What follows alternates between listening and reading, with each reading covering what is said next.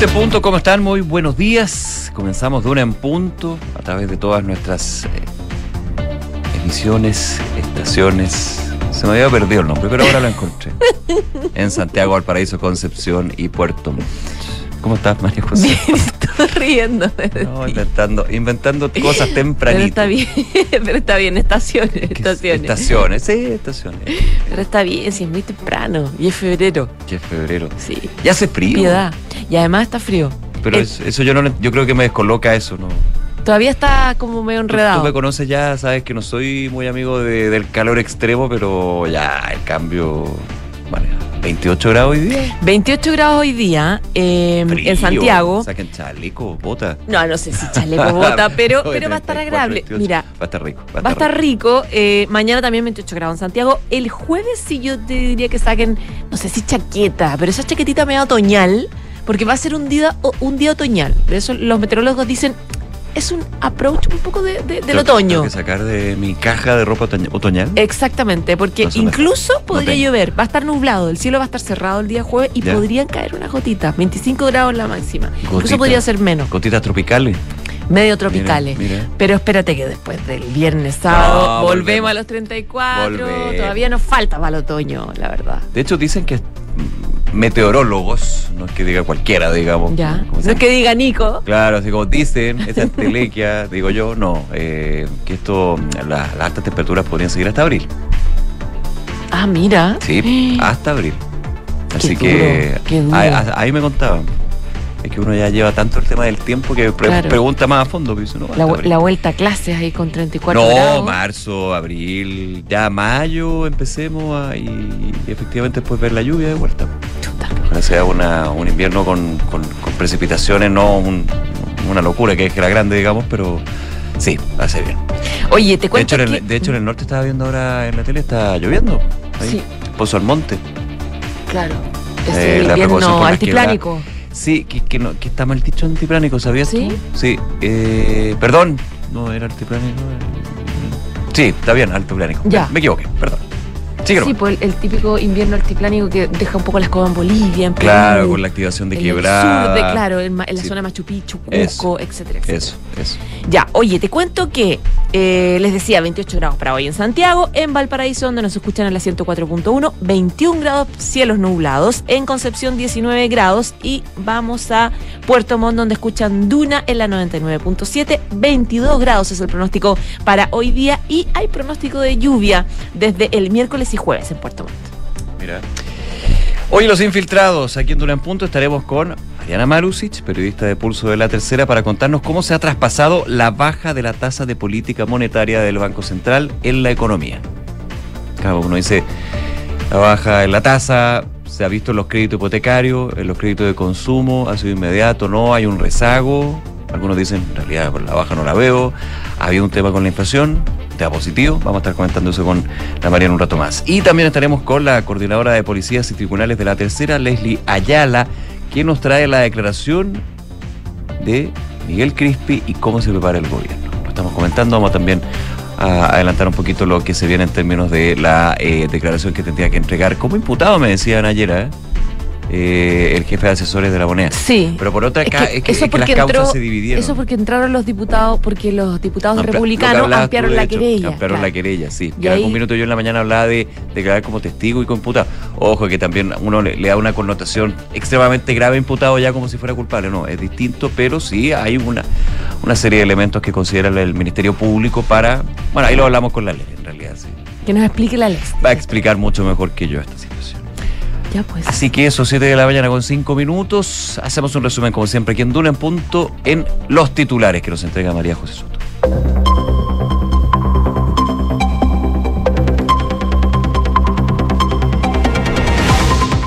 Hoy será la audiencia para revisar la medida cautelar contra el ex del Ministerio de la Vivienda y Urbanismo de Antofagasta, Carlos Contreras, quien se encuentra en prisión preventiva. La ex autoridad se mantiene imputado y es investigado por tráfico de influencias, malversación de caudales públicos y fraude al fisco y organismos del Estado. Sobre el mismo caso, este jueves el fiscal Cristian Aguilar tomará declaración al exministro Giorgio Jackson en calidad de imputado y el viernes lo hará con la jefa de la Dirección de Presupuestos Javiera Martínez. Se espera además la citación para el jefe de asesores de la moneda, Miguel Crispi director de la Corporación Administrativa del Poder Judicial, Ricardo Guzmán, presentó su renuncia voluntaria e indeclinable tras el escándalo de la adquisición de 22 Lexus de alta gama destinados a 21 ministros y un fiscal judicial de la Corte Suprema. La decisión sobre la renuncia se visará mañana en una sesión extraordinaria del Pleno de los ministros del máximo tribunal. El subsecretario del Interior, Manuel Monsalve, se reunirá hoy con el presidente y miembros del equipo ejecutivo de la NFP para abordar mejoras a los sistemas de control y seguridad en los recintos deportivos. La reunión fue solicitada por la Asociación Nacional de Fútbol Profesional y será encabezada por Pablo Milán. Materia internacional, el gobernador argentino de Tierra del Fuego, Antártida e Islas del Atlántico Sur declaró como persona non grata al canciller británico David Cameron tras su visita a las Islas Malvinas. La autoridad declaró que ningún representante colonial de un Estado que atenta contra nuestra integridad territorial será bienvenido en nuestra provincia. Y el Kremlin confirmó que el presidente de Rusia, Vladimir Putin, le regaló al dictador norcoreano Kim Jong-un un auto ruso de alta gama Aurus, ya que estamos hablando de autos de alta gama. El gesto fue llevado a cabo a pesar de las sanciones aplicadas por Naciones Unidas. Siete de la mañana, siete minutos. Bien, lo comentábamos ayer, hay eh, novedades con respecto a caso convenios, específicamente a esta arista, porque son varias. Eh, recordemos que eh, se investiga en distintas regiones del país los traspasos, transferencias directas desde eh, reparticiones del Ministerio de Vivienda y Urbanismo a fundaciones o gobernaciones regionales a fundaciones, porque hay que verlo también desde esa doble óptica, digamos. Pero uno de los emblemáticos y el que inició todo esto fue Democracia Viva dos personas ligadas al caso de Democracia Viva que están con prisión preventiva, Carlos Contreras, ex de Vivienda de Antofagasta, y también Daniel Andrade, quien fuera representante de esta fundación. Y a la espera también de lo que van a ser las declaraciones de otros eh, personas que han sido intervinientes, digamos, sin quererlo, o no, Vamos a ver qué pasa, eso lo determinará la justicia. De este caso, en, este, en ese sentido, desde la arista judicial, pero también con las repercusiones políticas. Miguel Crispi, la directora de presupuesto, y el exministro de Desarrollo Social y Familia, George Jackson también. Claro, partamos con lo que va a pasar hoy, que eh, se adelantó finalmente esta audiencia, va a ser hoy día, em, eh, donde se va a revisar la medida cautelar que se aplica a Carlos Contreras Gutiérrez, que es ex seremi del Ministerio de la Vivienda y Urbanismo de Antofagasta, que está en prisión preventiva, eh, entre otros delitos, por fraude al fisco en el contexto del caso convenio.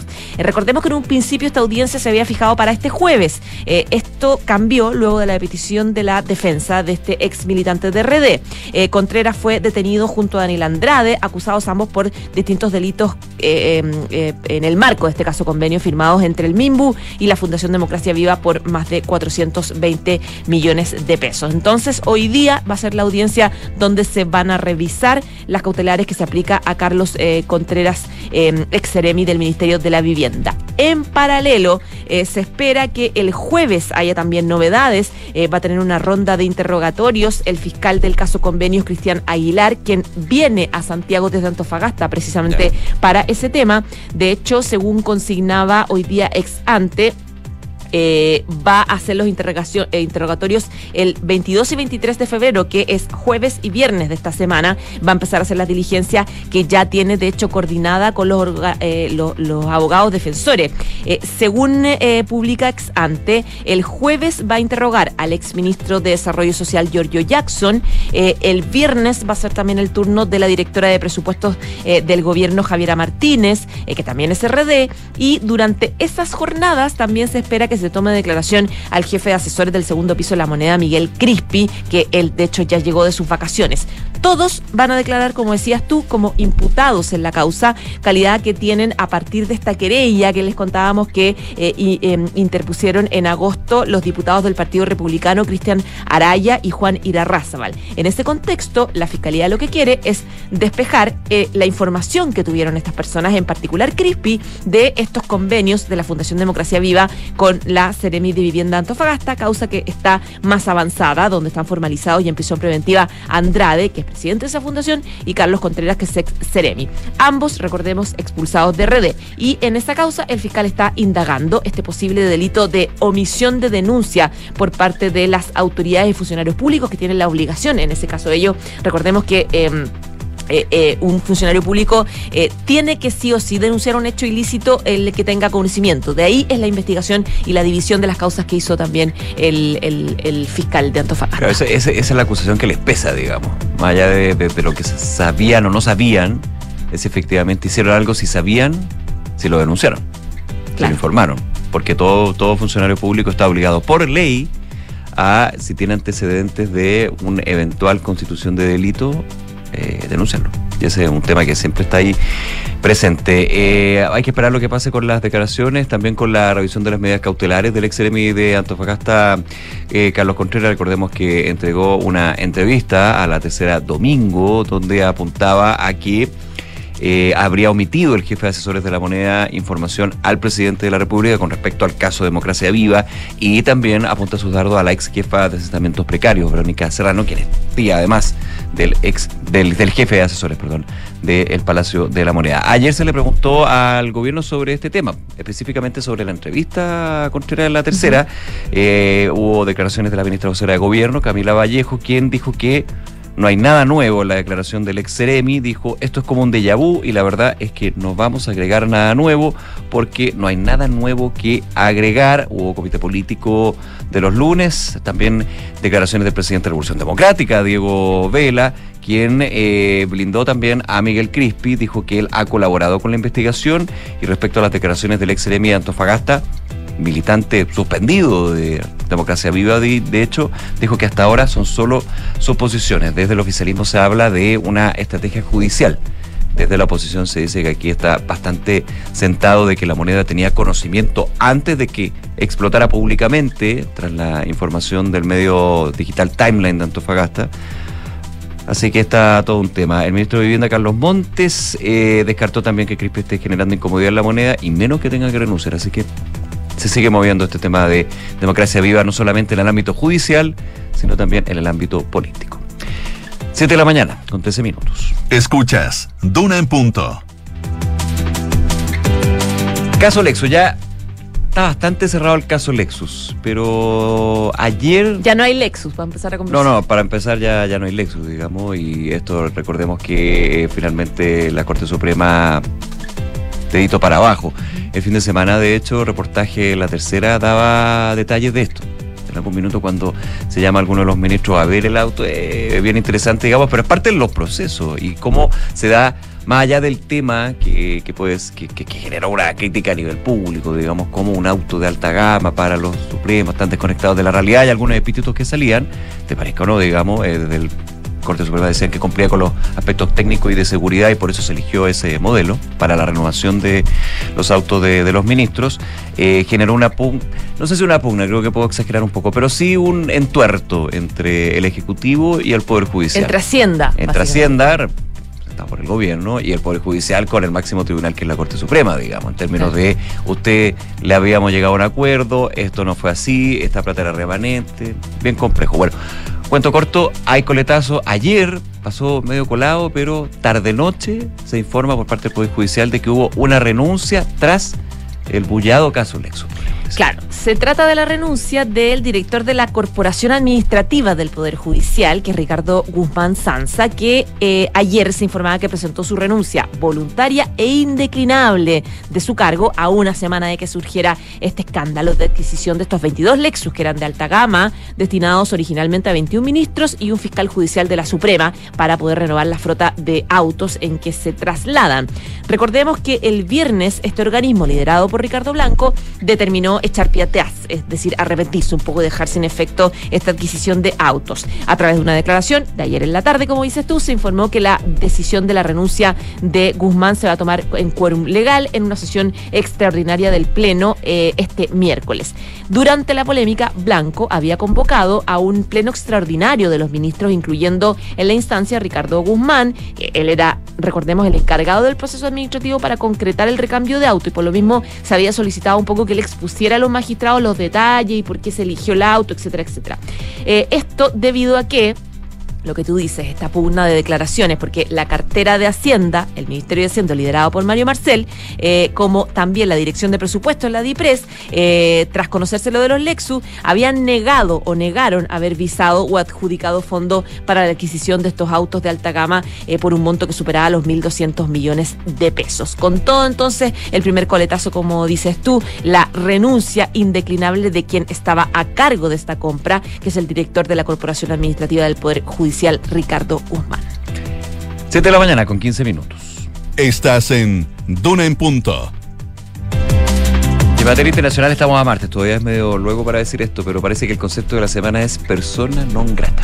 Exactamente. Ayer lo, lo comentábamos, José, con eh, la situación de Luis Ignacio Lula da Silva, presidente de Brasil, que hizo una comparación con respecto a la eh, situación de Israel en la Franja de Gaza y el Holocausto, que fue criticada por Israel y distintos sectores. Y se llamaba persona non grata a Lula Claro. da Silva. Ahora sumamos, pero en un tema nada que ver, Argentina, Gran Bretaña, Islas Malvinas. Exactamente. Lo que pasa es que el canciller británico, David Cameron, fue de visita a las Malvinas. Ex primer eso- ministro, recordemos. Ex primer ministro, exactamente. Bueno. Y su visita indignó a los argentinos que sabemos que les duele mucho el tema de las Malvinas. Y específicamente el gobernador de la provincia Argentina de Tierra del Fuego, Antártida e Islas del Atlántico, que es Gustavo Melella, consideró una provocación esta visita de David Cameron al archipiélago de las, de las Malvinas, cuya soberanía argentina reclama a Reino Unido hace un montón de años, por lo que hubo también una guerra. Y lo que dijo él, la presencia de David Cameron en nuestras Islas Malvinas configura una provocación británica que busca menoscabar nuestros legítimos derechos soberanos sobre nuestros territorios y sostener el colonialismo en pleno siglo XXI. Eso simplemente no lo vamos a permitir, dijo este gobernador argentino. Eh, Cameron había llegado, eh, llegó de hecho ayer a las Malvinas, un mes después de juntarse con el presidente argentino Javier Milei, cuyo país sigue reclamando la soberanía de las islas ocupadas por Reino Unido eh, desde 1833, con excepción de los 74 días de conflicto armado de guerra que fue en el 82, que dejó a 149 argentinos eh, fallecidos y 255 británicos, para lo que también hay un museo de eh, este conflicto armado en Argentina. Lo que decía este gobernador es que ningún representante colonial que atenta contra, nuestra integridad eh, y eh, siga eh, haga de esta forma mancillar nuestra memoria y el sacrificio eterno de nuestros héroes. Durante, durante la visita a las islas, Cameron dijo que espera que las islas quieran seguir bajo la administración de Reino Unido mucho tiempo, posible, si- posiblemente para siempre, según consignaba la agencia Press Association. Así que sie- siempre un tema, Malvinas. La, la historia, digamos, la historia regresa y claro, un ex primer ministro, actualmente canciller británico del gobierno de Richie Sunak, genera ruido. Eh, hay- hay- Mi ley no ha dicho nada. no, no, de hecho estaba viendo aquí una, hay una nota que, que publica el cronista en Argentina y dice, Malvinas, ¿cómo es la estrategia de Milei y por qué no hubo protesta por el viaje de Cameron? Claro. Porque generalmente cuando había algún tipo de, de, de- de este tipo de, situaciones o señales desde la Casa Rosada siempre había un comunicado más, más- más o menos fuerte, digamos. De hecho, dice aquí esta nota del cronista, el gobierno no hará una queja formal, pero la canciller Mondino se va a reunir en Brasil con, se me la nota, con David Cameron. Ah, ya. Sí. O sea, a ver, expectativa en Argentina de esa reunión y de los resultados. Qué, qué, qué complejo manejar eso diplomáticamente para el gobierno nuevo. Claro, depende también de la, de la postura que, tenga en ese sentido. Vamos a ver. 7 de la mañana con 19 minutos. En Duna en Punto le tomamos el pulso a la economía. Revisamos los principales indicadores económicos. La UEF, la unidad de fomento, se cotiza en esta jornada en 36.776,80 pesos. El dólar observado, 966,23. El euro, 1.000,97 pesos. Y el cobre, 3,81 dólares la libra.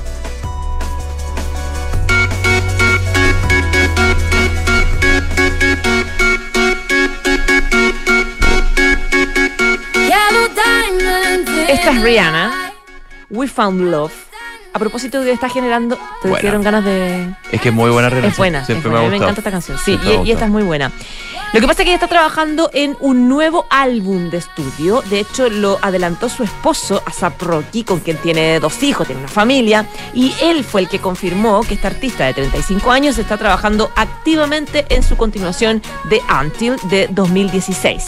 Eh, a través de un live de Instagram, los fanáticos le preguntaron sobre el álbum y este rapero de 35 años que hizo de vocero de su esposa eh, simplemente respondió, ella está trabajando en ello, no hay fecha de lanzamiento, pero se espera que sea este año 2024 y que sea igual de alegre y movido que todas. Pero Rihanna no necesita vocero. No, ella Una, una reina vocero. Muy buena. de todas maneras. Bien, nos vemos, José, un rato. Nos vemos. Es bien. Y yo les cuento que en Scotia, al invertir, ya no tienes que estar pendiente de hacer ajustes todo el tiempo según los movimientos de los mercados. Tus fondos mutuos Scotia Portafolio los hacen por ti. Contacta hoy a tu asesor de inversiones Scotia y pide más información. Si eres gerente y buscas tomar el control de tu área, necesitas de Fontana, un software para grandes empresas como la tuya. Gestiona contabilidad, finanzas, recursos humanos y más. Crea hoy tu cuenta gratis en defontana.com. De Fontana piensa digital. 7 de la mañana con 21 minutos. Hacemos una pausa, ya regresamos con más de Duna en Punto.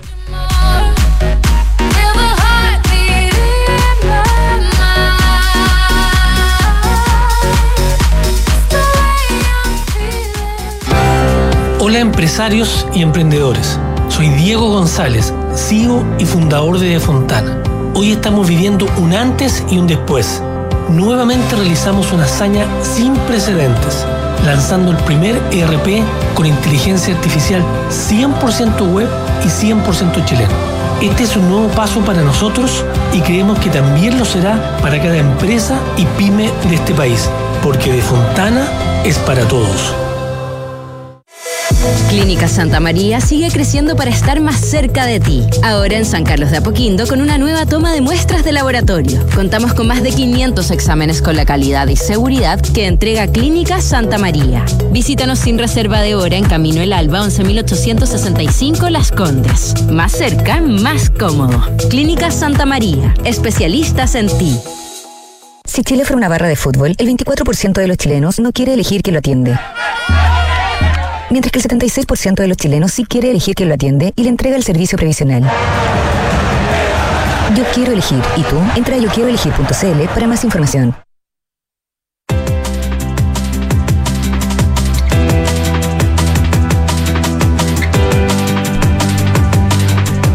Siete de la mañana con 23 minutos, regresamos a Dura en Punto y vamos a hablar de distintos temas, seguridad, polémicas, polémicas también con el Poder Judicial, solamente por el tema de los autos que comentábamos, sino también por definiciones de jueces. Eso y más, a esta hora estamos ya en contacto, lo escucho al otro lado del teléfono, el diputado de Renovación Nacional, Andrés Lonto. ¿Cómo está, diputado? Muchas gracias por acompañarnos. ¿Cómo le va? Hola, muy bien, gracias. Buenos días, Nicolás. Buenos días. ¿Ha podido descansar o no? Eh, todavía no mucho. Bueno, Esto no para La nunca. verdad. Esto no para No nunca. parado. Además tenemos acá la tragedia Sí, pues. de los incendios que no tiene precedentes y que, bueno, eh, también nos ha exigido que, que los parlamentarios y autoridades tengamos que estar acá eh, alerta de lo que está ocurriendo. Una tragedia muy grande. Eh, bueno, la muerte del, del presidente Piñera también hace, el- hace algún- una semana ya. Así es. Eh, y bueno, distintos acontecimientos que han ido ocurriendo, pero bueno, la tragedia de los damnificados obviamente que, que es algo que, que demanda toda nuestra atención, así que eh, todavía no, no, no nos tomamos eh, días de, de vacaciones. Difícil desconectarse, pero bueno, así es, es parte, parte de esto. Diputado, usted como integrante de la Comisión de Seguridad nos ha tocado conversar de distintos temas durante eh, el último año, de hecho, sobre una de las grandes urgencias. Quiero preguntarle, ¿qué le pareció la, la, la decisión, la resolución de, del juez Daniel Urrutia, de esta polémica que se da por las videollamadas a eh, presos de alta peligrosidad, que ha generado tanto revuelo? A ver, yo creo que es transversal la crítica, Nicolás. Eh, fue un descriterio total, total. Eh, el ministro Cordero habla, y que, que tiene la convicción de que jurídica de la ilegalidad de esta resolución. Nosotros creemos lo mismo. Eh, no saber sopesar de buena manera, eh, con un justo equilibrio y con el sentido común además, la, la peligrosidad de estos reos, que estamos hablando de los, de los, de los reos más ¿Va peligrosos. más allá un tema pueden- de criterio o descriterio? ¿Hay un tema de ilegalidad, como dice el ministro Cordero a su juicio? ¿Usted yo, como abogado yo también? creo, yo creo, yo creo también, porque a ver, lo que dice el, el- el ministro Cordero, que tiene toda lógica, dice, bueno, acá está la seguridad del personal de gendarmería, la seguridad de los internos y la seguridad de el país. Eh, y por otro lado, la administración penitenciaria, eh, las decisiones que se toman adentro le corresponden obviamente al personal de gendarmería eh, de lo que establece el reglamento penitenciario eh, y las normas afines. Es decir, los derechos de los reos no pueden ser ilimitados. Tienen que tener ciertos límites, sobre todo cuando contrastan con otros derechos como son la seguridad de las personas. Recordemos que hay un reglamento de los establecimientos penitenciarios que habla directamente de que estos derechos pueden ser restringidos, limitados, precisamente por razones de seguridad. Eh, y por otro lado, estamos hablando que están en una cárcel de alta seguridad, Sí, claro. o sea, estamos hablando de la, de la cárcel donde están los reos más peligrosos de Chile y donde precisamente este tipo de comunicaciones no se puede producir sin una debida regulación, eh, entendiendo que aquello puede producir obviamente que estas bandas sigan operando fuera de la cárcel, que no sabemos con quién se comuniquen. Recordemos que acá tienen locutorios en esta cárcel, es Sí. decir, Ahora, pero en la no hay- práctica, yo, no, yo hay diputado. vinculación, no hay una vinculación personal No hay una y vinculación hay un personal. enrolamiento, es decir, Es el Las punto. Esa es la que diferencia con que sea ¿ah? videollamada a una visita porque a los presos no, no- no se les puede eh, prohibir, digamos, eh, permanentemente la, la- la visita familiar, entiendo. Pueden haber restricciones y todo. no, y claro, depende de la conducta. Pero, pero ¿cuál es la diferencia entre lo presencial y videollamada? Porque uno podría decir, bien, bien en frío, eh, es bastante similar, digamos, si está regulado, si está supervisado por gendarmería, entre otros. Claro, pero aquí hay, ahí hay varios problemas. Primero, no hay no hay un estable, no no está regulado desde el punto de vista operativo y técnico. eso. Eso, eso es lo primero. Y segundo, no sabemos quién tienes enfrente. O sea, una videollamada te pueden decir, mira, está está la mamá, está la hija, está la prima, pero ¿tiene seguridad eso? No, ¿O usted está no hay un registro. O, o está hablando con el con el número dos de la banda. Eh, para que siga operando fuera. Entonces, hay razones de seguridad evidentes. En un locutorio tú tienes un control de aquello. Es decir, hay una conversación, está resguardado, está por teléfono, eh, se tiene que enrolar la persona. Recordemos hace algún tiempo, Nicolás, que un juez de garantía también lo que hizo fue decirle, mira, los extranjeros ilegales pueden entrar a la cárcel aunque no tengan identificación a visitar, entre comillas, a su familia. Eh, y eso fue revertido por la Corte de Apelaciones por una razón muy simple, porque no hay enrolamiento. O sea, esa no persona sabe quién es puede, el que ser, entra. puede ser un cómplice. Eh, recordemos también que nosotros estamos avanzando en el Congreso, Nicolás, para que las personas que no tengan la identidad, que no estén eh, identificados, eh, principalmente extranjeros ilegales, eh, puedan quedar en prisión preventiva cuando cometen un delito, porque puede ocurrir situaciones tales, que dentro de ello además está en este caso quien eh, asesinó al Cabo Palma, eh, que esta persona puede haber cometido un delito quizás más grave Mm. o de mayor intensidad o está siendo buscado en su país y no tenemos idea y a esta persona quizás la puedan dejar libre porque el juez estima que eh, no tiene antecedentes previos. Entonces lo que hace el juez Rudy es tremendamente peligroso y no es la primera vez que lo hace, que es un juez movido por intereses políticos, por sesgos ideológicos, donde lo más probable es que esto no va a ser ni la primera ni la última vez que lo haga. Entonces acá tiene que haber un llamado de atención y por eso es tan importante la resolución de la Sí. Corte de Apelaciones que se pronuncie respecto a Claro, esto. claro, que, que el órgano Eh, encargado, digamos. Pero ¿por qué cree usted que hay un sesgo ideológico en esta decisión? Porque, no, porque ya hay antecedentes previos. Recordemos lo que pasó con los presos del estallido social, donde se arrogó una causa que no era de él, eh, para liberar a 13 personas que habían cometido delitos dentro del contexto del estallido social y que decisión también fue revertida por la Corte de Apelaciones y donde este juez fue suspendido eh, un tiempo eh, y donde él mismo se querelló contra los jueces, fue todo un escándalo. Sí. En sus redes sociales una persona acti- eh, con activismo político evidente. Entonces estamos hablando de una persona... Ahora, pero los delincuentes de alta peligrosidad, narcotraficantes, no tienen militancia política. Entonces, por, por No. eso la, la pregunta, digamos.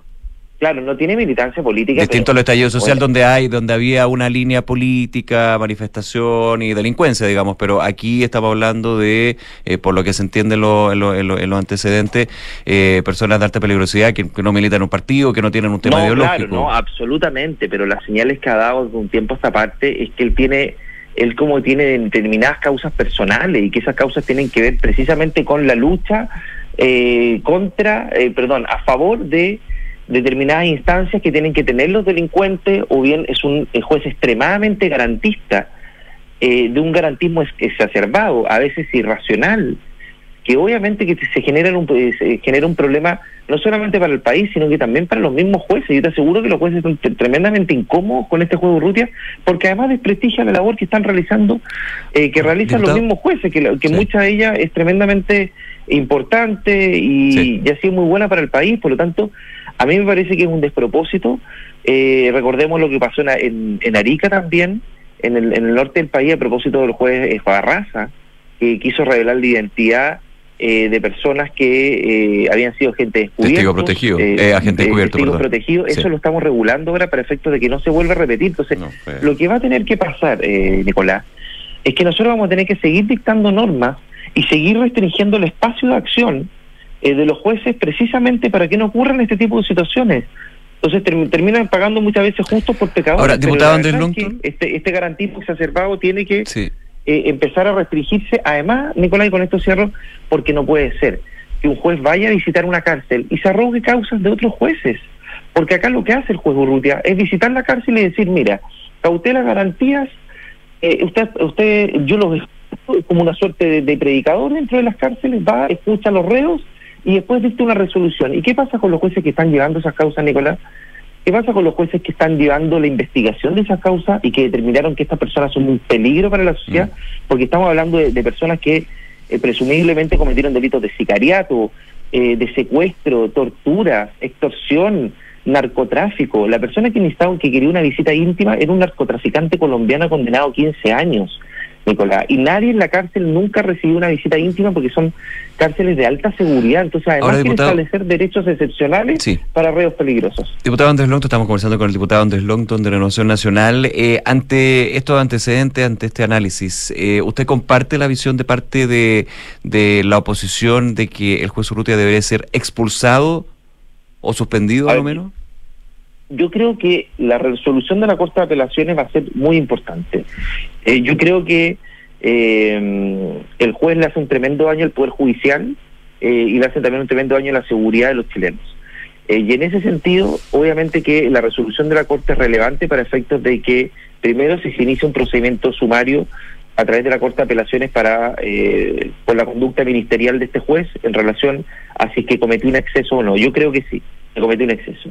Y en segundo lugar, el mismo presidente Nicolás fue, eh, dentro de sus atribuciones y considerando las palabras del, del ministro de, Justicia y también subsecretario de Justicia, eh, solicitarle al, Poder Judicial. No imponer, porque eh, aquí hay un tema de la autonomía, que siempre es una línea bien delgada, porque si desde los partidos, desde parlamentarios se pide la expulsión, se solicita, Igualmente, uno puede decir, es complejo porque ya, este, este es un caso que, que, hay que esperar que, lo dice la Corte de Apelaciones, pero siempre hay eh, disenso con respecto a el criterio o la opinión o las resoluciones de los jueces y las juezas.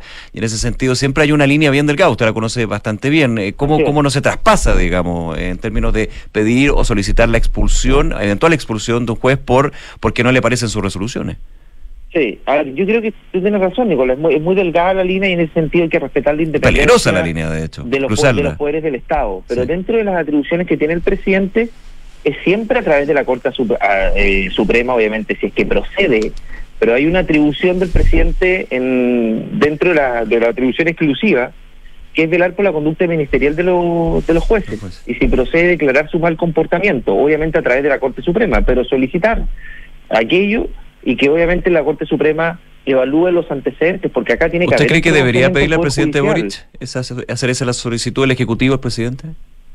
O sea, si es que, Nicolás, el ministro de Justicia está diciendo que tiene la convicción jurídica de que hay una ilegalidad en la resolución, eh, yo creo que están los antecedentes para que pueda, si es que tiene bien, obviamente, la Corte Suprema, iniciar un procedimiento por su mal comportamiento, una atribución que tiene el presidente de la República y bueno, y, el, y, el, y la Corte Suprema tendrá que pronunciarse eh, en ese sentido, pero lo que no puede ocurrir, Nicolás, es que no que el, Poder Judicial no diga nada respecto a este juez que ha hecho más noticias por sus polémicas que por su conducta eh, a través de su... O sea, la resolución, más que hablar las resoluciones por él, él está hablando por las resoluciones.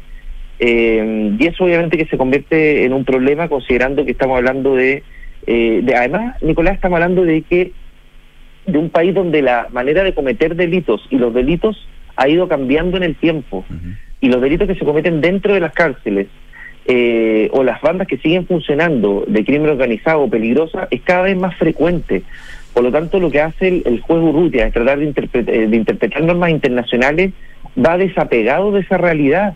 Eh, Chile ya no es el Chile de hace 20, 30 años, donde este tipo de cosas van a pasar coladas o bien, mira, eh, adecuemos el espacio para que el reo hable con su familia. No, acá estamos hablando de reos tremendamente. Ahora, pero usted lo dice muy bien, hay normas internacionales también que resguardan eso y que ¿Mm? le dan argumento al, al juez Urrutia para generar ese tipo de fallos o resoluciones. ¿Cómo, Nicolás? Perdona. Que hay normas. No, no, no, tranquilo. Eh, como usted dice muy bien, claro, eh, el, el delito evoluciona, eh, las restricciones tienen que evolucionar, lo entiendo de esa manera, eh, cuando son necesarias por, en pro de la seguridad, pero las normas internacionales que ha adscrito eh, el Estado de Chile muchas veces no están eh, en línea o no están tan aceleradas, digamos, con, con lo que es el crimen organizado. Entonces, pero ahí son normas que hay que cumplir, porque y eso podría uno entender como argumento en términos de las definiciones que tiene el juez. A ver, nosotros suscribimos tratados internacionales, Ni- eh, Nicolás, es verdad. Pero los tratados internacionales tienen que interpretarse de acuerdo a la realidad que están viviendo los países. En ningún tratado internacional dice, mira, la persona tiene que tener videollamada. Eso lo te- tengámoslo claro. Sí. Obviamente que habla de la comunicación, de del, del- a ver, del, del sentido resocializador de la pena, que tiene que tener comunicación con el medio exterior, pero pero eso obviamente que contrastándolo con los derechos a la seguridad, al orden público y a, y a vivir en paz de la sociedad y quienes están dentro de las cárceles, en este caso resguardando eh, a los reos. Entonces tiene que hacerse un, un contraste que vaya alineado con eh, la gravedad de los delitos, con la factibilidad técnica operativa, con la regulación interna, Nicolás. Y eso acá no se hizo, porque estamos hablando de personas que puedan seguir operando dentro de las cárceles a través de este tipo de comunicaciones. Eh, y son de reos tremendamente peligrosos que están en una cárcel especial de seguridad. Mira, esto, Nicolás, está restringido en otros países como Italia u otros países de Europa, donde directamente las comunicaciones son mucho más restringidas incluso que en Chile.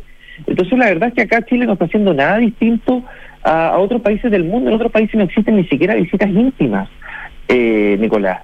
Entonces la verdad es que este eh, exacerbado eh, fanatismo por resguardar eh, derechos de eh, personas privadas de libertad que cometieron delitos graves o que están siendo investigados por ello, a mí me parece que es eh, que es un despropósito y pone en riesgo la seguridad eh, de los chilenos, eh, Nicolás, y eso obviamente que eh, va de la mano con un juez que no mide las consecuencias de sus actos y eso obviamente que tiene que ser debidamente sopesado por la Corte de Apelaciones o bien la Corte Suprema.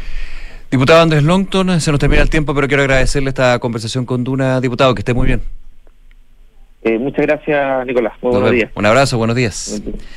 Gracias. 7 de la mañana con 38 minutos, vamos a la pausa, pero antes contarles que nuestra minería es diversa, participan distintos profesionales con vocación que en conjunto construye la minería del futuro. Conócelos en compromisominero.cl, compromiso minero, haciendo en el presente un mejor futuro. En Clínica Santa María siguen creciendo en La Reina, ahora con el nuevo laboratorio Príncipe de Gales. Cuentan con más de 500 exámenes con la calidad y seguridad que entrega Clínica Santa María. Visítalos en Príncipe de Gales 9140, Clínica Santa María, especialistas en ti. Hacemos una pausa. Ya regresamos junto a Consuelo Saavedra y nuestras infiltradas del día de hoy aquí en Tuna en Punto. En Scotia cuentas con fondos mutuos Scotia Portafolios que gestionan activamente tu inversión según tus objetivos. Ya no tienes que estar pendiente de hacer ajustes todo el tiempo según el movimiento de los mercados. Tus fondos Scotia Portafolios lo hacen por ti. Contacta a tu asesor de inversiones y APB o contrátalos directamente en scotiabankchile.cl o tu app Scotia Go. Infórmese de las características esenciales de la inversión en estos fondos mutuos, las que se encuentran contenidas en sus reglamentos internos y contrato de suscripción de cuotas. La rentabilidad o ganancia obtenida en el pasado por este fondo no garantiza que ella se repita en el futuro. Los valores de las cuotas de los fondos mutuos son variables. Infórmese sobre la garantía estatal de los depósitos a su banco o en cmfchile.cl. Publicista de profesión. Docente y académico. Ingeniero y matemático. Soy doctora en química. Soy Lilian. Soy Aldo. Soy Andreina. Soy Juan David Rayo. Y sí, soy, soy minera. Conócelos en compromisominero.cl. Sofía querida, no quiero que te asustes. Quiero contratar anticipadamente los servicios funerarios de María Ayuda. quiero estar preparada y tranquila. Abuelita, te encuentro toda la razón. Y así, cuando llegue el momento, yo y todos tus nietos te podremos despedir con la seguridad que así querías que fuera. Descubra la tranquilidad de acceder a una compra anticipada de servicios funerarios, ayudando a los miles de niños y niñas de la Fundación María Ayuda. Más información en funerariamariaayuda.cl. Estamos contigo cuando más nos necesitas. Si Chile fuera una barra de fútbol, el 24% de los chilenos no quiere elegir quién lo atiende. Mientras que el 76% de los chilenos sí quiere elegir quién lo atiende y le entrega el servicio previsional. Yo quiero elegir. ¿Y tú? Entra a yoquieroelegir.cl para más información. Escuchas Duna en punto. Duna 89.7. Son los infiltrados. Los editores de la tercera están en Duna en punto. 7 de la mañana con 40 minutos, regresamos a Duna en Punto y ya está con nosotros como siempre Consuelo Saavedra. ¿Cómo estás Consuelo? ¿Cómo estás? Muy Hola Nico, días. muy buenos días. Muy buenos días y aquí muy bien acompañado como siempre Leslie Ayala que está a mi lado derecho, izquierdo de su pantalla en Duna.tv. ¿Cómo estás Leslie? Muy bien. Bienvenida. Muchas gracias. Leslie, ¿Se pudo descansar? ¿Cómo estás? Ay, atro. ¿Soltaste, soltaste los días? Cuéntanos, cuéntanos todo. Los WhatsApp. Bueno, no, ahora no, esta semana es importante, pero ¿en sus vacaciones bien? Sí, vacaciones muy bien. Ya. Fueron pocas, pero bien. Ya, pocas pero buenas. Qué bueno, bien aprovechado. Sí. Y Mariana Marusic también con nosotros. ¿Cómo estás, Mari? Muy bien, muy buenos días. Muy buenos días. Todavía Eh, sin vacaciones. Sí, no, por, eso no te, por eso no te dije nada, porque, pero tranquila, ya Está van a llegar. está bien, ya llegan. Ya No, van a pero llegar. Mariana siempre se las toma al final, Sí. cuando ya a nadie, a es como la gente que, que, Hace un que deja leruleru. el postre bien para el final, ¿viste? Como lo más rico. Leru- Sí, después leru, cuando leru todo el y se ya- va a, a Tal lugares, cual. a viajar a lugares exóticos, Así es. olvidados. A ver, ya. Como, como Magallanes, dice. Claro. Ustedes siempre, y siempre la molestan en Magallanes con, con qué cosa? Con la, no las vicuñas, digo yo, pero... La oveja. La oveja. Siempre escucho Sí. eso. Muchas ovejas por Muchas ovejas, muchas ovejas. Ya, vamos a tema. Eh, Leslie, declaración de Miguel Crispi. Sí. Sería hoy día, ¿no? No, no, está planificado. Hoy día es la revisión de Perdón, la revisión de Carlos Contreras. La de Crispi sería el jueves o miércoles. Eh, claro, lo que pasa es que hoy día está fijado en el juzgado de Antofagasta la revisión de cautelares tanto de Daniel Andrade como de Carlos Contreras. Eh, a propósito de que ellos habían insistido ante la Corte de Apelaciones de, de, de- de Antofagasta durante, luego de haber sido formalizado cuando quedaron en prisión preventiva y no habían vuelto a insistir con esta revisión de cautelares. Por ende, es una eh, audiencia bastante esperada por parte de sus defensas y las situaciones que han cambiado a juicio de su abogado es, por ejemplo, la colaboración que ha prestado el ex seremi de vivienda Carlos Contreras, eh, entregando tres declaraciones extensas al Ministerio Público y por ende eh, en una situación de colaboración, al menos lo que plantea su defensor sustancial, lo que lo haría, por ejemplo, eh, permitirle justamente salir. Ahora, la audiencia va a estar el fiscal del caso, que es Cristian Aguilar. Es importante esto porque luego de esta audiencia él va a viajar a Santiago y en la Fiscalía Nacional lo que se pretende es que entre jueves y viernes ya se lleven a cabo estas eh, citaciones que están cursadas tanto a Miguel Crispi, jefe de asesores del segundo piso de la moneda, el ex ministro de Desarrollo Social, Giorgio Jackson, y también la directora de presupuesto, Javiera Martínez todos eh, militantes de RD y que han sido salpicados por lo que sería una eventual eh, omisión de denuncia. Eso es en específico lo que se investiga en el caso de Democracia Viva por parte de estas autoridades. Déjame hacer una, una, una aclaración que estábamos conversando antes, que es súper importante en tu experiencia. Declaran como imputados, ¿no? Sí, declaran por imputado, pero un- es en base a un tecnicismo Eso, que eso significa que las querellas que están presentadas acá por algunos diputados del Partido Republicano están nominativas. Por ende, cuando ya fueron eh, declaradas admisibles por parte de un tribunal, como fue el caso de estas querellas eh, que se indican a Giorgio Jackson, a Miguel Crispi y a la directora de presupuesto como eventuales partícipes de un delito, no le queda más a la fiscalía que hacerlo en esa calidad, porque además esto No es que haya prueba o evidencia por parte del Ministerio Público para. Por el momento lo que no- Eventualmente. eventualmente. por el momento entendemos que es más una decisión técnica por parte de las querellas que están presentadas y no podrían hacerlo eh, de esa forma. Hecho, hay muchas personas que declaran esa calidad solamente por el tema de las querellas nominativas y no así por una de- resolución de la fiscalía. Ahora, es importante. Oye, pero, eh, Leslie, una cosa, dijiste democracia viva, eh, omisión de, de denuncia, Omisión de pero, denuncia. pero no es la investigación por procultura de la que estamos hablando en, En el caso de Crispy, en el caso de en el Crispy- caso de Crispy Martínez y, y Jackson. Sí, efectivamente, pero es la derivada, obviamente, de lo que ocurre como el caso cero o el, o el caso uno, que es democracia viva. Eh, era La importante, causa tam- madre. es importante también, sí, lo que dice la Consuelo, porque la Fiscalía ya tomó una determinación y esto ha sido festejado a nivel interno por parte de las defensas de estas eh, autoridades del, del Frente Amplio, que es la separación de la denuncia madre eh, de las denuncias que tienen que ver con procultura a justamente solamente circunscribirse si acá hubo o no omisión y esta es una decisión que tomó el Ministerio Público para de cierta forma ya eh, desvincular a estas autoridades de todo lo otro que tenga que ver con los mecanismos, por ejemplo, o con los mismos actos defraudatorios. Por eso ha sido festejado a nivel interno también por parte de la moneda.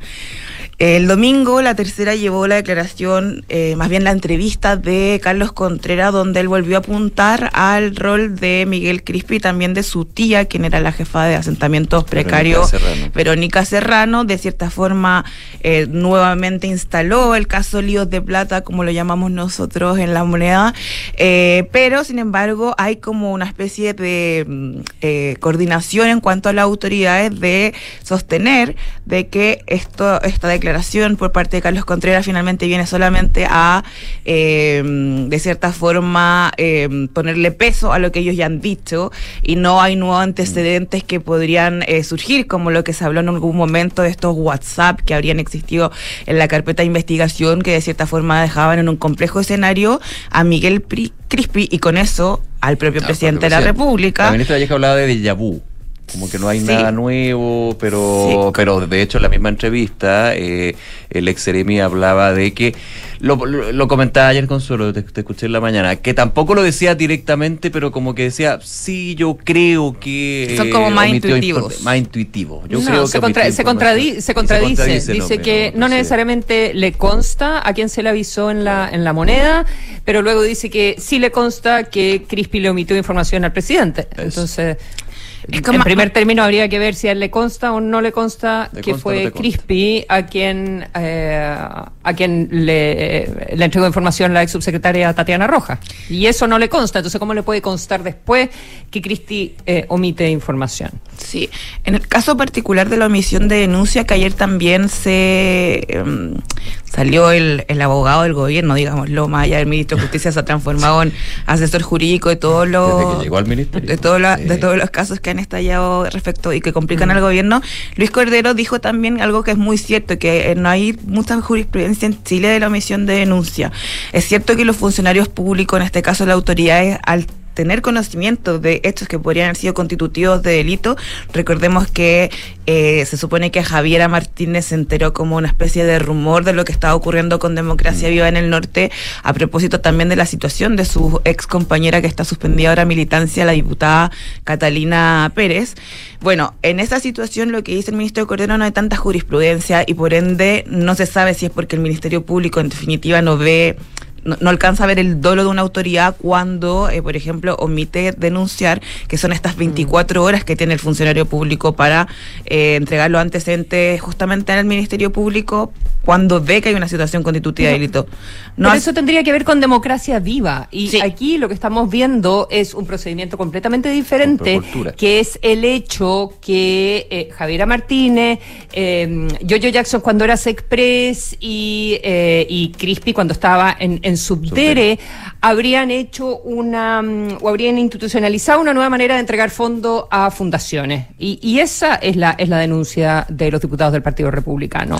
Claro, pero en esa denuncia el- eh, sería como incluirlos dentro de, entre comillas, este mecanismo que se investiga defraudatorio. Sin embargo, lo que se plantea por omisión de denuncia tiene que ver con otras actuaciones que tiene que ver el conocimiento que ellos como militantes, Claro. como compañeros de partido tuvieron de lo que estaba ocurriendo con Democracia Viva y que no lo denunciaron de inmediato al Ministerio Público. Recordemos que acá hay un corte que el propio eh, Miguel Crispi da probar eso, ¿eh? Claro, es muy difícil Es de probar, difícil, pero si si no hay nada escrito, un Claro. video, una Claro, pero yo- evidencia. perdóname que insista, perdóname Sí. que insista. Obviamente que eso está ahí, pero ponte tú, Javiera Martínez no estaría en, eh, necesariamente en eso, porque hasta donde yo sé, eh, ella no tenía nada que ver con democracia viva. A ella se le apunta.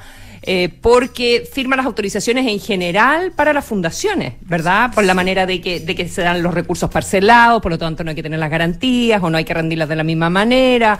Eh, bueno, y, y todo, y todo eh, este sistema que se diseña en teoría para que, eh, para que sea más ágil la distribución de los recursos, ¿verdad? De- déjame insistirte también a ti, Consuelo, que favor. claro, efectivamente, eso es como un rol dentro de lo que se podría estudiar como el mecanismo que se tenía para el, este tema de las fundaciones y cómo se sacaban los dineros y efectivamente si se aumentaron las partidas presupuestarias y quién fue el responsable.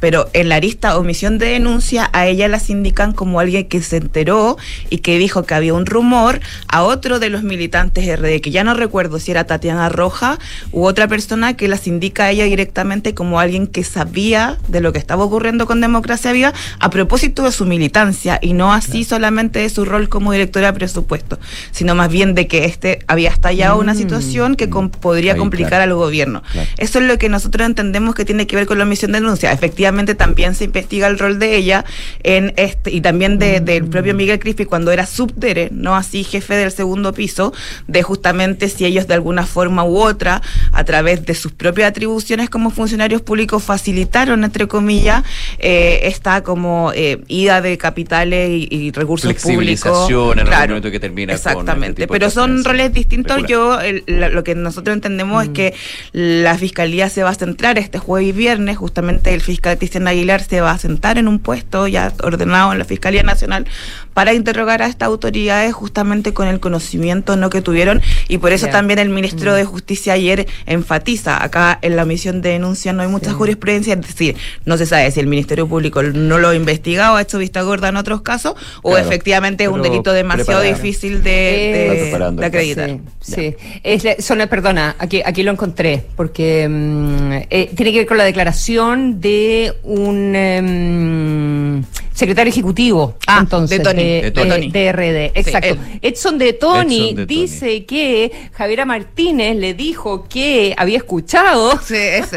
Ahí está. que Catalina Pérez sabía hace tiempo de eh, estos problemas que había con Democracia Viva. Ahí Ese está. es el, Sí. Me dijeron que me dijo que me dijo. No, sí, pero- un, pero es, claro. es un entramado, pero bueno, y eso que es una fundación de la que estamos hablando y se están investigando en todo Chile, varias. Sí, ahí están ah, Sí, también claro los sí. gore y todo ello. Y- Pero, y, el tema Gore, Sí, claro. pero en este momento igual es importante porque además también tenemos que entender que el ministro Jackson salió de este caso, eh, o sea, salió del gobierno también presionado por este caso y por las situaciones que ocurrieron con el robo computador, etcétera.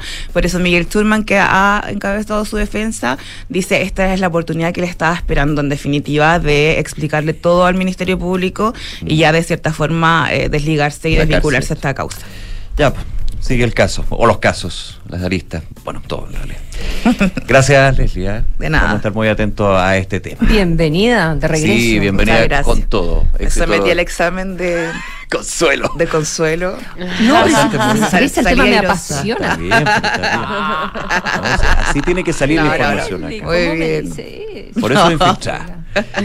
Ya, gracias, Leslie. De nada. Mariana Manusic, eh, TPM, tasa de interés, ¿se está sintiendo, no? Porque uno ve los créditos de consumo, el crédito hipotecario y dice, de hecho ya se espera una nueva caída de recorte de 100 puntos base en la próxima reunión del En la- Consejo. sí, Banco en la próxima reunión de abril se espera que el Banco Central reduzca la tasa de política monetaria en 100 puntos base, al menos eso es lo que esperan eh, según la encuesta de operadores financieros.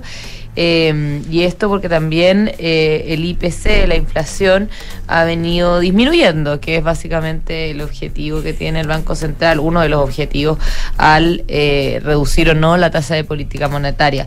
Y, pero recordemos que, bueno, la TPM estuvo 0,5% en junio de 2021 y el Banco Central la llevó hasta un 11,25%, el pic de, de por estos días, digamos, y eh, ahora la ha venido reduciendo porque ya la inflación la ha podido ir combatiendo con esta herramienta eh, y ahora la tasa de política monetaria está en 7,25%. Entonces, eh, ¿se ha reflejado esto o no? ¿Se ha traspasado esto o no a la economía, digamos? O sea, ¿se ha visto reflejado esto en una baja de créditos, por ejemplo, para las perso- personas tanto en consumo como en hipotecario y en los créditos comerciales? Eh, bueno, eso de- depende de cada uno de los segmentos que uno mire en realidad, porque la reducción de la TPM en realidad se va viendo con rezago también en la economía y también eh, depende de otros factores, en algunos casos, sobre todo en los créditos hipotecarios, que, que son a largo plazo. Claro, son créditos a más largo plazo, a más largo plazo, entonces son este tipo de créditos son los que donde menos se ve reflejada la baja de la TPM eh, en general y también en particular hoy, eh, porque también depende de otros factores. Eh, la verdad es que en los créditos comerciales y de consumo, si bien se ha visto una reducción en, en los créditos desde el pic de inicios de 2023 hasta el cierre del año pasado, ahí se ve una baja en, en- la tasa a la que los bancos entregan estos créditos, pero no ha repuntado el número de operaciones y el número de colocaciones de la, de la banca en ambos segmentos y eh, desde la Asociación de Bancos al menos lo atribuyen en el, en el ámbito de consumo a que todavía hay un, o sea, también hay un rezago en la creación de empleo, o sea, no se ha visto eh, una creación de empleo muy fuerte y eso por, por supuesto que afecta, incide sobre la cantidad de créditos consumo eh, que se piden. En cuanto a los créditos comerciales, todavía no se ven señales de inversión muy fuertes y además hay algunos sectores que están complicados, eh, como la- el de la construcción o que han estado más débiles, como el, de, sector del comercio. Entonces, eso ha hecho tampoco que eh, la, reactivación de, créditos eh, ya, ya sea como más vigorosa, digamos, por parte del comercio y, o sea, por parte de, de- las empresas y por parte de las personas en el, en el ámbito de consumo. Por eso todavía no se ve tampoco una reactivación tan importante, eh, digamos, de, en general de la economía, pese a que sí se ha venido reduciendo eh, la inflación, que es otra de las, Notado. es una de las principales metas, la Que principal meta del Banco Central. que siempre es bueno decir, no es que caiga, cede. Cede, sí. Crece menos de lo que- de la velocidad con la que estábamos cuando llegó a do- dos cifras, digamos. Tal cual, sí, eso, eso es correcto. muchos me dicen, oye, pero ¿de dónde y esto que tú dices que baja? No, yo no he dicho baja, cede. Cede. Ya, pero son tecnicismos, pero son tecnicismos. Sí, o en comparación a lo que estábamos viendo antes, Claro, al menos. Eh, Salvo el otro mes que bajó, que mm, Sí, ¿cuándo po, fue? Cero, Que pero bajó. cero, cero Oh, pero- wow. Ah, porque la inflación fue 0,1 negativo. Sí, Pero- efectivamente. Pero se agradece, ojalá fuera así. Se agradece, Se un agradece, veranito. Bueno, y Claro para sí. este año, en realidad, la reactivación de los créditos comerciales va a depender también en gran medida en cómo evolucione la actividad económica y la inversión de 2024. Eh, y en, en- en los hipotecarios, más que bajar lo- lo- las tasas de este tipo de créditos, han venido subiendo. Y esto se debe a que en realidad, como hablábamos antes, los créditos hipotecarios dependen de otras cosas. Al ser tasas más largas, dependen, bueno, uno, de también del mercado laboral, también de cómo esté el mercado de las viviendas, la oferta y la demanda, eh, cómo estén las- los salarios también, eh, cómo están las tasas largas. Entonces depende de una serie de factores que ha hecho que los créditos hipotecarios en realidad hayan venido aumentando desde el 4,32% que estaban en enero de 2023 a un 5% en enero de este año. Y eso, eh, bueno, también se achicó el mercado de capitales, lo cual también es muy importante para el financiamiento de este tipo de créditos. Retiros. Eh, claro, producto de los retiros en parte importante. Entonces, todo ese tipo de cosas ha hecho que en este mercado tampoco se registre una reactivación muy importante, pero eh, este año, junto con la reducción de la TPM que debería seguir haciendo el Banco Central eh, y donde ellos proyectan que ya podría llegar hacia fin de año a la meta eh, de inflación, eh, probablemente eso también se vaya a ir traspasando a la economía más inmediatamente en los créditos de consumo y en los de corto plazo, los comerciales de corto plazo, que es capital de trabajo al final y que es lo que hace también reactivar eh, la economía. Mariana Marusic, Leslie Ayala. Se nos termina el tiempo, pero muchas gracias. gracias. Que estén muy. Gracias. Buenas que les vaya muy bien. Consuelo Saavedra. Tú sigues. Muy buenos días. Muy buenos días, que Muy estén buenos muy bien. Ya viene Josefina Ríos, viene Hablemos en Off, pero antes noticias en Duna, Duna con María José Soto. Que tengan un excelente día. 7.58, nos vemos. Buenos días. Buenos días.